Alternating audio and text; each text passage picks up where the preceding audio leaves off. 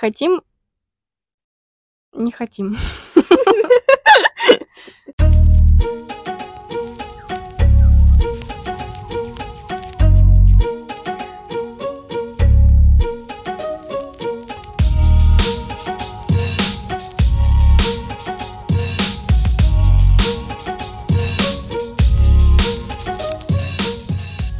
Всем привет! С вами подкаст «Посидим и поговорим». И сегодня мы посидим и поговорим об экологии. С вами его ведущие Маша и Аня.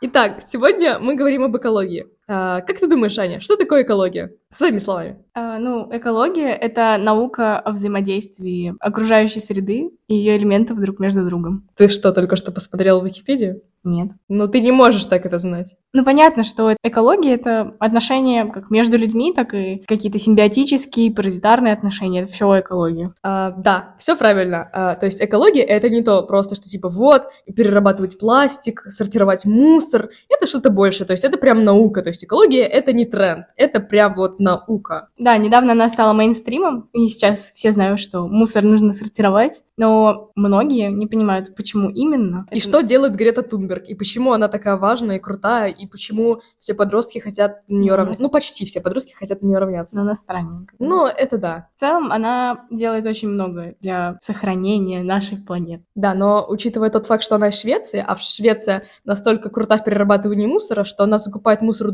у других стран, чтобы его переработать. Ну, вообще, вот мы сейчас говорим, и мы сами мейнстримим, потому что мы говорим, что экология — это только про мусор. Да. А она, она оказывается, еще и про коров. Да. Фан-факт. Половину метана, который выделяется в атмосферу в год, выделяют коровы, когда они рыгают. Это случается потому, что, так как они травоядны, они, их едят хищники. Коровы, консументы первого порядка, их едят хищники. И получается, что для них поле это небезопасно. Они там быстренько набирают себе вырост пищевода, еду, потом они идут в безопасное место, отрыгивают обратно эту траву и уже спокойно ее едят. И на самом деле мы только что придумали гениальное решение этой проблемы. Если создать коровам уютненький такой домик или полянку, и они чуть-чуть к ней привыкнут, где они поймут, что хищники им не угрожают, они перестанут рыгать и выделять метан в атмосферу. Понимаете? Хюги для коров — это решение мировой проблемы. Уют — это решение мировой проблемы. Люди, ютитесь, помогайте коровам. Это гениально. А хуги — это Швеция? Хюги — это Швеция. Я, по-моему... Грета Тунберг шарит, ребятки. На самом деле, шутки шутками, конечно, и это биологическое явление, вряд ли мы сможем на него повлиять. Это уже давно сложившееся сложившийся рефлекс, я думаю. Нет, ну никогда не поздно. Ну а как мы на коров повлияем? Ну ты, я только что это рассказала. Мы не можем у них в мозге поменять что-то. Моментально, конечно, нет. Но если они там годик побудут, и они поймут, что никто не угрожает. Окей, ты изменишь 100 коров. В мире коров явно больше, чем 100 миллионов. Но это первый шаг. Первый шаг к тому, чтобы ничего не изменилось. Сели поговорить об экологии. Вот в этом прикол экологии. Вот в России, давайте, говорим честно, у нас есть два вида контейнеров. Не как обычно там для пластика, для бумаги, для пищевых отходов и для стекла. У нас в школе такие стоят, это правда. Но в целом, в большинстве случаев стоит просто два больших таких бака, бака да, для мусора. Серенький и голубенький. Серый для пищевых отходов, кажется, а голубой для всего остального, что можно вторично переработать. Это вообще не экологично. Это хуже, чем не экологично. Да, потому что потом все в итоге оказывается в одной и той же мусорке, которая не везет это на переработку. Я уверена в этом на 90%. А просто на свалку. Да, я даже готова подтвердить эту теорию. У меня э, дома, когда мы только переехали, э, у нас э, стояло э, три бака. Вот, для пищевых отходов, э, для металла и стекла, хотя тоже ужасная идея, э, и для бумаги с пластиком. Еще худшая идея. Вот, и мы сначала, первые несколько лет, когда мы переехали, мы вот реально с семьей сортировали мусор, выносили их по нескольким бакам и верили, что это как-то ну, помогает природе. А потом, когда мы выносили мусор как-то раз, мы увидели, что приезжает мусоровоз, и все, все эти три бака сваливает в одну кучу. И, ну, в общем, мы разочаровались в жизни, и больше мы так не делаем.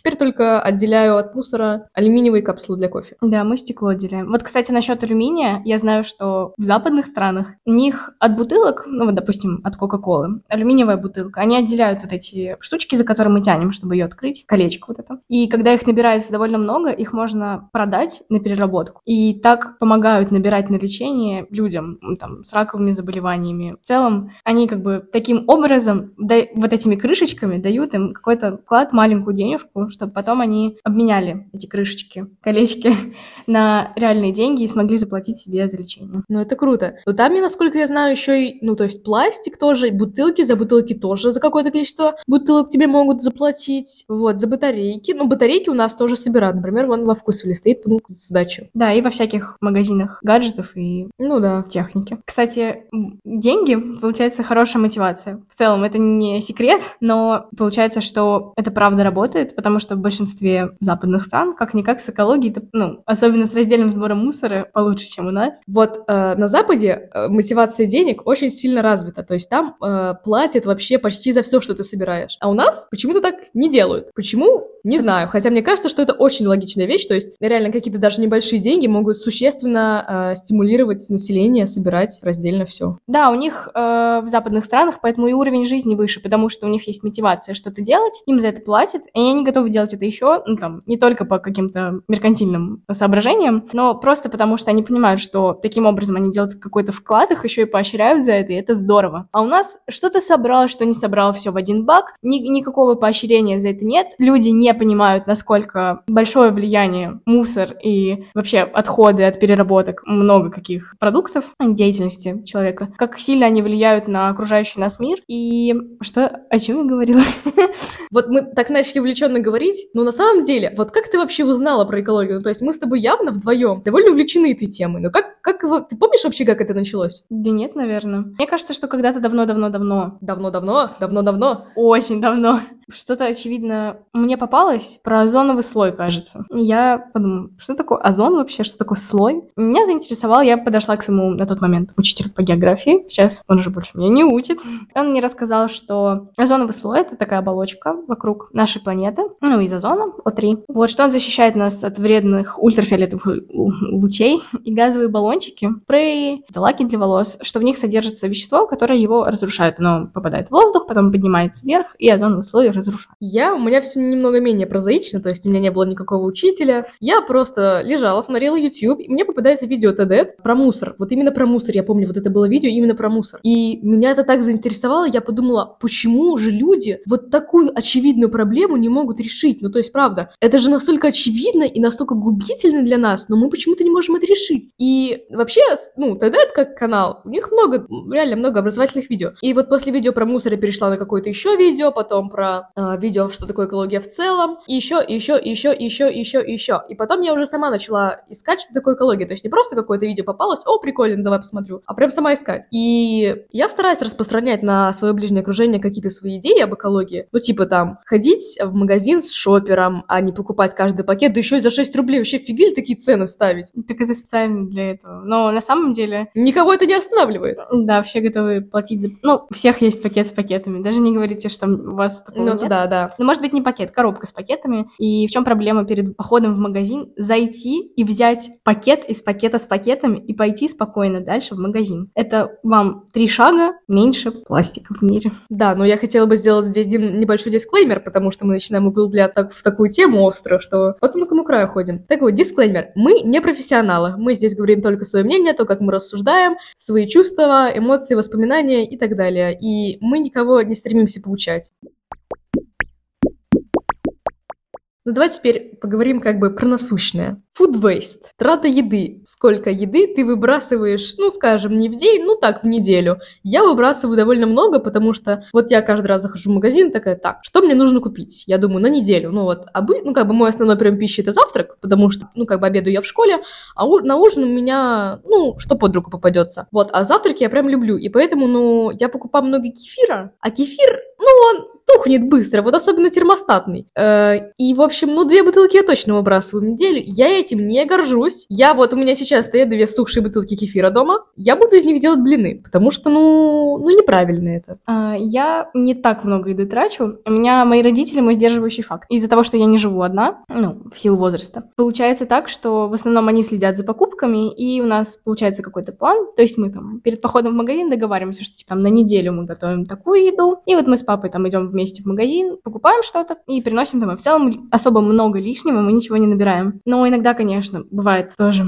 В основном молочно-кислые продукты, все, что стоит на дверце в холодильнике, все кроме яиц, все забывается. И получается так, что остается чуть-чуть чего-то, и все. И вот это чуть-чуть, его никто не доедает. Никто не, его не берет, не съедает. Просто вот эта малая часть молока, я не знаю, ряженки, сметаны. Почему у меня-то... У меня только кисломолочные продукты почему-то сейчас в голове. Но чуть-чуть всего, по чуть-чуть. Чуть-чуть по чуть-чуть. Ну да, кисломолочные продукты — это боль. Потому что их как бы много не съешь, и не каждый день почему-то. Ну, в моем случае. Ну да. Ну вот, но я думаю, что если бы я жила одна, например, то я бы много еды выбрасывала, потому что я совершаю много импульсивных покупок. Поэтому тебе нельзя жить одной. Да, я просто представляю, как я иду в магазин, беру тележку, набираю, типа, ой, думаю, сейчас пасту сделаю, потом завтра вот это сделаю, потом я в итоге ничего не сделаю, и просто все это полетит в мусорку, этот стухший салат какой-нибудь. Вот это моя история. Ну, у меня импульсивные покупки немножечко, ну, тоже существуют, но я думаю, что если бы я жила одна, э, я бы выбрасывала примерно столько же, сколько я сейчас выбрасываю, потому что в основном я не беру вот эти продукты, которые, ой, я что-то сделала. Я беру продукты, которые, ну вот, это прям открыть и съесть. Это не чипсы. В основном это что-то шла... шлат... шлятка, шлятка. Шлак. В основном это что-то сладкое. Ну, то есть там шоколадочки, печенюшечки, вот, что-то такое. Но я это все съедаю. Это здорово. Да, я не фудвейстер. Я фудвейстер только кефир. Все молочно-кислые продукты. В принципе, говоря о фудвейсте, а, есть такое мнение, что как бы поедание мяса там больше там одного-двух раз в неделю тоже приводит к каким-то негативным последствиям. Это все потому, что коровы и метан.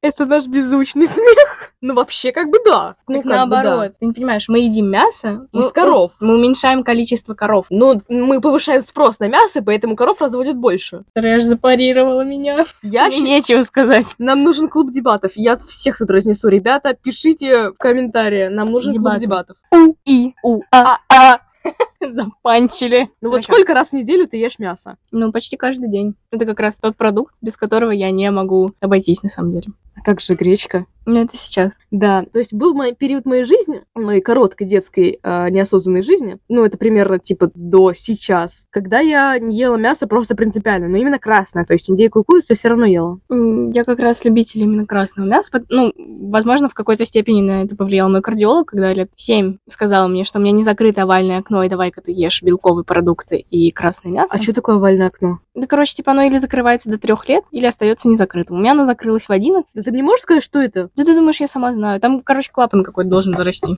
Открытое овальное окно представляет собой небольшое отверстие в перегородке сердца с заслонкой. Ну, не клапан, А, я как раз имела в виду около пере- перегородку, да. Да-да-да, я поняла. Вот, то есть я сейчас не потребляю мясо красное, как в стейк. Мне просто после коронавируса, мне просто вкус перестал нравиться. Не то, что я убежденный вегетариан, но сейчас я как бы его ем в пельменях и в блинах с мясом. Пельмени, блин, с мясом руля. Посвил на нас зарабатывает. И Да, вкусвилл, правда, нас зарабатывает. Мне кажется, мы самые большие его клиенты. Еще рекламируем то, что у них есть сбор а, батареек для переработки. Мы об этом тоже говорили. Продолжаю свой спич о том, что очень много я ем мяса. В целом, для меня это основной источник энергии, потому что я не любитель овощей, да в них как бы клетчатка в основном. А мясо... Насчет курицы могу сказать, что просто мы ее не так часто покупаем, потому что с ней нужно долго возиться там или отдельно покупать ее какие-то части тела, или целиком. Целиком ее долго нужно делать, потому что там ее обычно маринуешь перед тем, как запекать. А отдельные части тела просто, мне кажется, мы не умеем как-то так готовить, чтобы они не получались сухие. Только если на пару, на пару делается долго. Аня, тебе нужно прийти тяжело. к нам в гости, пожалуйста. Мы так готовим. У меня мама готовит цыпленка табака, божественно. Папа просто делает крылья острые. Муа. Ну вот индейку мы еще, кстати, вкусно запекаем. Папа очень вкусно готовит. У нас индейки дома просто, мне кажется, килограмм пять. Мы ее едим, я не знаю, сколько уже. У меня еще родители были на кетогенной диете. Это когда ты почти не ешь углеводы, а в основном э, добираешь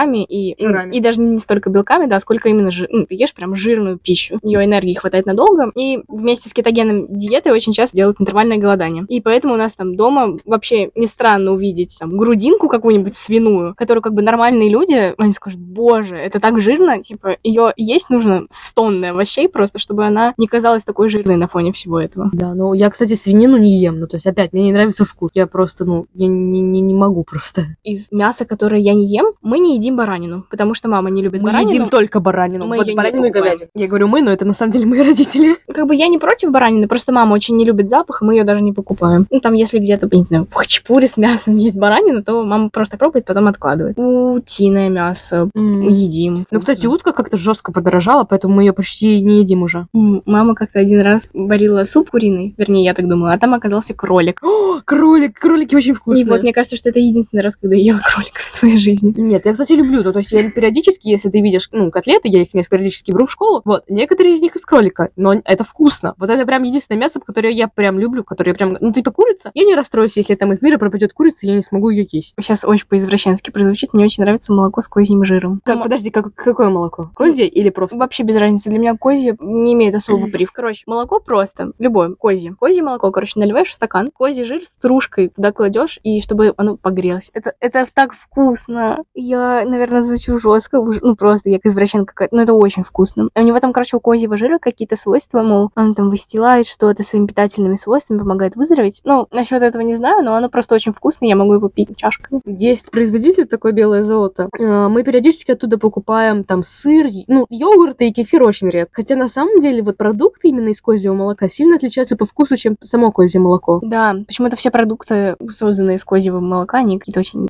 Они вонючие такие. Да, да, да, да, да. Но я а само молоко, ну, оно почти без запаха и без вкуса. Мне мама даже не поверила, она не любит козью. У нас в какое-то место Тему. огромная, ну, типа литровая бутылка козьего молока. Мы с папой на пару пили. Мне папа как-то покупал. Папа любит козье молоко. Нет, папа тоже не любит. Вот мама уже, наверное, стало понятно, да, что ей запах э, не нравится. Она очень человек, который определяет по запахам. Нюхач. Нюхач, пятый сезон. Нет, не хочу, это восьмой гном из Белоснежки. Соплячок. Плечок у него сопли, он поэтому не, ну, не нюхач. Поэтому это мама. Ну так вот, могу констатировать, констатировать, Константируем. констатирую, я ем мясо ежедневно, потому что для меня это основной источник энергии. Какие-то молочно-кислые продукты, кстати, я об этом не говорила еще, сейчас я тоже поговорю. Часто ем, но на самом деле лучше их исключать, потому что лактоза никому особо не полезна. Да ну фу, это стереотип. Вот этот был, когда вот этот тренд на то, что о, молочка, нет, молочку на ночь есть, тебя ты потом заплываешь, и что лактоза это вред, и что вообще мы теперь все лактоз-фри. Я знаю, что от меня это звучит, ну, не очень, потому что я человек, который не пьет обычное молоко с кофе, но как бы какао, там вот это все вообще без Б. Знаете, как почему это очень странно? Потому что Маша постоянно, она заказывает кофе на безлактозном молоке, на альтернативном. И я у нее как-то спрашиваю, почему? А Маша мне говорит, ну, непереносимости у меня нет, но просто не переношу. Ну, понятно. Спасибо. Объяснила.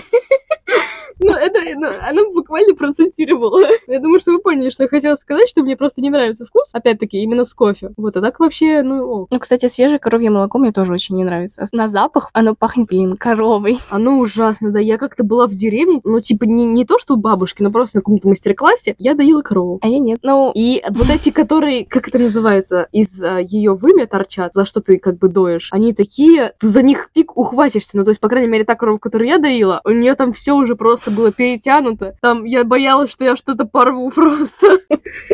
сейчас, подожди, мне нужно время посмеяться. Тебе нужно время представить, как Маша Нет, нет, просто... лет пять назад Нет, я- доит корову. Она ее чуть, чуть ли не легнула. Ну вот когда какое-то время оно постоит свежее, то есть не будет прям вот-вот-вот, то там запах подвыветривается, оно уже ну, просто корова пахнет. Быстрый возврат к коровам. Да, вообще мусор и пластик это не самая основная проблема. Ну, то есть проблем выделения метана гораздо больше. И, ну, как бы, как бы Почему выделение метана проблема? выделение метана проблема, потому что метан разрушает озоновый слой. И мы будем страдать от ультрафиолетовых лучей. Это не значит, что мы будем загорать. Это значит, что мы будем просто, у нас будут такие ожоги огромные по всему телу. Ну, я не думаю, что кто-то хочет их иметь. На что еще влияет ультрафиолет? Да что, викторина, что ли? На что викторина здесь? Чика-чика слайм шерри. А, Пользуешься ли ты общественным транспортом? Да, ну то есть я использую два вида транспорта. Это метро и мамина машина, которая на, на- на которой она меня возит. Вот. э, я не использую ни каршеринг, ни что-либо такое. Э, автобусы, кстати, я тоже не использую, хотя тот факт, что сделали электробусы, это очень круто. Но это не отменяет того факта, что есть еще много троллейбусов и трамваев, которые все равно выделяют газы и ездят на бензине. И тут я хочу поправить Машу, э, сказать, что троллейбусов уже в Москве вроде бы нет. Но ре- в регионах-то они есть. Правьте меня, если я не права насчет Москвы конкретно. Трамваи, я не уверена, что я сейчас правду говорю, но, по-моему, же они ездят по рельсам таким проложенным. И они сверху подцепляются к Э, электропередач, лэп, география. И они зависят от электричества. Итак, Вот метро. Метро вообще очень экологичный вид транспорта. Э, тоже электричество, бензин не требуется, вообще ничего не требуется. Очень удобно. Метро это как бы, ну, объективно основной вид транспорта в Москве. Даже большее количество людей используют метро, чем люди, которые используют машины. Да, в целом общественный транспорт, он более экологичный, потому что если на каждого человека будет по одной машине, то, простите, мы тут через три дня задохнемся. Да, как бы 5 миллионов в Москве, это, ну, вам не шуточки. Общественный транспорт, получается, одна машина, человек на 30, учитывая водителя. Ну, получается. Вот, и... Ну, как бы дети, пенсионеры, да, и вот это все сразу исключается. Плюс э, один на... Я бы сказала, машина на 20 человек. А летом один из самых экологичных э, видов транспорта. Но это уже транспорт, да, его недавно внесли, что можно на нем ездить по трассам, ну, сбоку. Это электросамокаты, но, кстати, электровелосипеды тоже. И, Да. Или просто велосипеды, или просто самокаты. Это на самом деле... Но мне кажется, что электровелосипед, ну, там же ты все равно как бы крутишь педали, и там электричество нужно только для того, чтобы... Нет, ты там толкаешься, повыше. и все, и просто едешь. Ты не видела, как доставщики ездят на электровелосипедах? Нет. Они один Вот раз те какие-то богатые всё, и едут. доставщики едут. Ну да, ты там на желтой ветке где-то живешь. Ну да, зато у нас продвинутый район для жизни. Вообще, лучше Москве. А меня животные напротив живут. Собака. И павлины. Да, Сейчас я буду думать, что я из богатого загородного дома. да, да, да, конечно. Вот чайки у меня тоже напротив живут, но Маша живет не напротив пока что.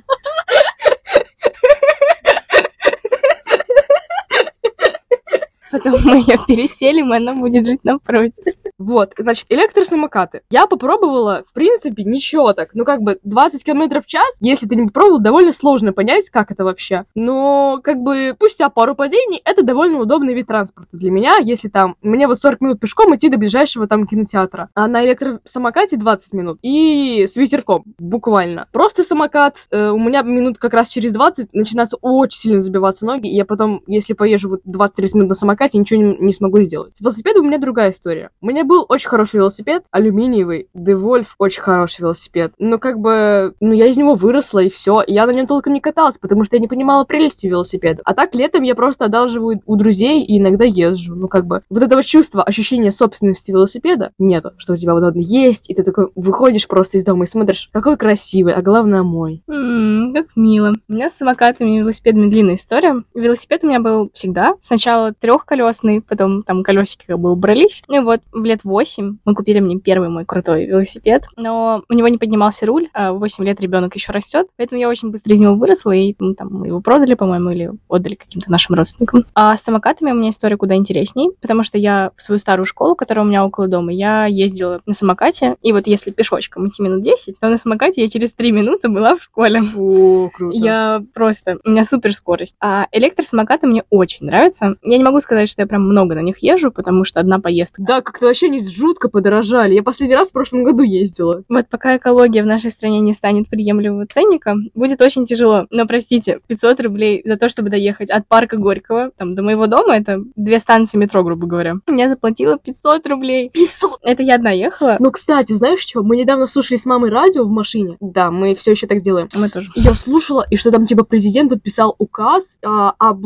внедрении экологии в нашу страну, и что, типа, к 2025 году уже все, там много экологических схем будет налажено, и что, типа, иначе мы тут все просто загнемся. Я так обрадовалась. Очень надеюсь, что с экологией, вот с этим проектом, будет так же, как с дорогами, которые меняются каждый год. Поэтому что пройдет все быстро. Самое главное, когда вы едете на самокате, пожалуйста, будьте внимательны и аккуратны. Как в метро говорю, но правда. Очень важно быть э, защищенным. Ну, там, шлем, не знаю, не шлем, но просто хотя бы внимательно ездить, следить, переезжайте дорогу. Лучше вообще спешиваться. Так правильнее всего делать. Спешиваться и рядом с собой вести самокат. Я понимаю, что особенно сложно это сделать в подземных пешеходных переходах. О, это кошмар. Когда ты эти 40 килограмм тащишь сначала вниз, потом вверх, там есть специальная стратегия. Когда вниз ты чуть-чуть жмешь на газ, он сам катится, и вверх тоже так же закатываешь. Но это очень сложно, этому нужно просто с опытом это придет. С опытом, да, да, ну... С опытом также придет бедность и разорение. Да, и разочарование в жизни, кризис среднего возраста. Так, э, Вот, а электровелосипеды я не пробовала, говорю честно. да, я тоже, я видела их где-то, но не то, чтобы они стоят там на каждом каждой станции метро, чтобы их свободно использовать. Ну вот да, тоже как в ВТБ стоят велосипеды обычные, теперь у них есть электровелосипеды, они такие оранжевые. А, так вот что это значит. Я думала, они просто логотип сменили. Нет, обычно у них синие. Синие это обычные, оранжевые, там у них вот эта рама, она сама шире, потому что там, видимо, электро Мгм. какие-то части. И они электрические. Туториал, как различить самокат. Лайфхаки рассказываю.